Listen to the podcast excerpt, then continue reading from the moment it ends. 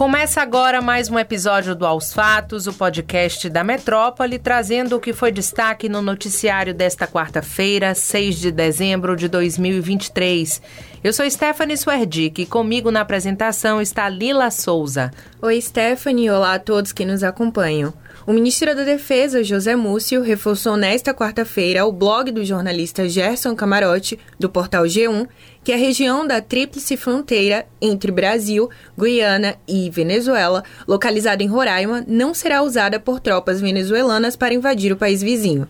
A região do Essequibo, que está sob o domínio da Guiana e a Venezuela tenta anexar, é coberta por uma floresta densa. Por isso, atualmente há dois acessos possíveis, um por mar e o outro passando pelo território brasileiro. Segundo o ministro, o Brasil tem que garantir suas fronteiras e elas estão garantidíssimas. Nesta terça-feira, Múcio confirmou o envio de 20 tanques para Roraima. Os blindados vão ficar em Boa Vista, mais à disposição para uma eventual necessidade de atuação em Pacaraima. Na semana passada, o Exército Brasileiro aumentou o efetivo para 130 militares na fronteira, que opera normalmente com 70 militares. A inteligência da Polícia Federal também acompanha a situação da fronteira para passar relatórios de inteligência e embasar eventuais decisões do presidente Lula. Por falar nele, o time que toca a política internacional do governo brasileiro avalia com cuidado os passos dados pelo ditador venezuelano Nicolás Maduro, que agora, às vésperas de uma eleição que pode tirá-lo do poder, levanta a bandeira da anexação de parte do território da Guiana. Ao blog da Daniela Lima, do G1, integrante do grupo que assessora o presidente Lula, afirmou que o governo não vai apoiar nenhuma aventura e que Maduro sabe disso após o presidente venezuelano divulgar o novo mapa do país com a incorporação do Essequibo, o presidente da Guiana, Irfan Ali, anunciou que irá acionar o Conselho de Segurança da ONU. O posicionamento aconteceu nesta quarta-feira, quando classificou as ações de Maduro como desrespeito flagrante. A decisão da Corte Internacional de Justiça, o Tribunal de Haia, que proibiu a anexação por parte da Venezuela. Vamos seguir acompanhando esse assunto.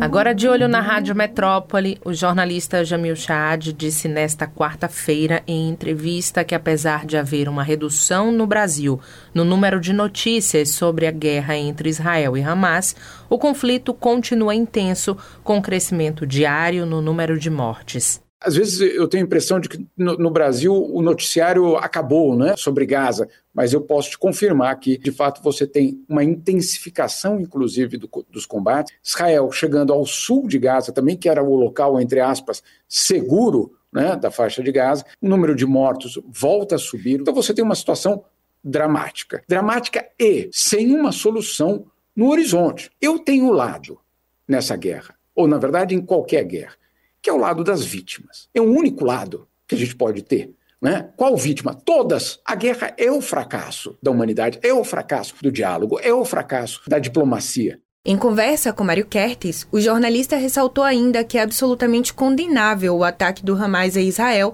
no dia 7 de outubro. Para ele, não há nenhum tipo de justificativa, nenhum motivo que legitime aquela violência. Jamil também falou sobre o presidente Lula ter sido alertado pelo Itamaraty que não era um bom negócio anunciar a adesão à OPEP, Organização dos Países Exportadores de Petróleo e Aliados, durante a COP28, que é a 28ª Conferência das Nações Unidas sobre Mudanças Climáticas realizada em Dubai, nos Emirados Árabes. Para o jornalista, a passagem do presidente pela Arábia Saudita foi um erro. Em sua fala, ele ainda destacou que o aumento da temperatura no mundo é a prova de que as mudanças climáticas estão acontecendo. O primeiro erro dessa viagem, fazer uma paradinha na Arábia Saudita. Oi? Vai em outro momento. Não precisa ser naquele momento que você está tentando provar que você é o cara limpo da história, você faz uma paradinha na Arábia Saudita. E um dia antes, vaza a informação, o Brasil então faria parte da OPEP. Você imagina, no ano mais quente da história, em 2023, aí você escolhe como presidente o CEO da empresa de petróleo daquele país, que diz, no meio da COP, que não há evidências científicas de que precisa descarbonizar o planeta. Que uma tentativa de usar a bandeira verde, a bandeira ecológica de clima, para, obviamente, ganhar uma outra imagem no mundo. O Emirados Árabes está tentando fazer isso, vários outros países. A entrevista completa está disponível no YouTube do portal Metro 1. E a gente segue falando sobre o aumento da temperatura, porque novembro de 2023 marcou o sexto mês consecutivo de recordes de calor na Terra. O anúncio foi feito pelos cientistas do Observatório Europeu Copérnicos nesta quarta-feira.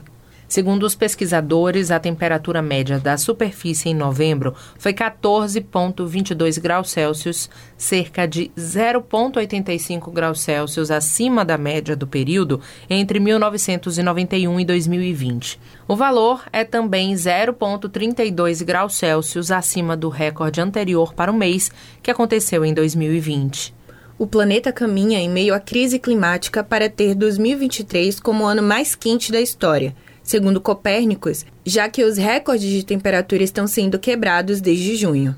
De janeiro até novembro, a temperatura média registrada no planeta foi a maior já vista, com 1,46 graus Celsius acima da temperatura média do período pré-industrial. O valor também já supera o que tivemos na média dos 11 primeiros meses de 2016, que havia sido o ano mais quente registrado até aqui.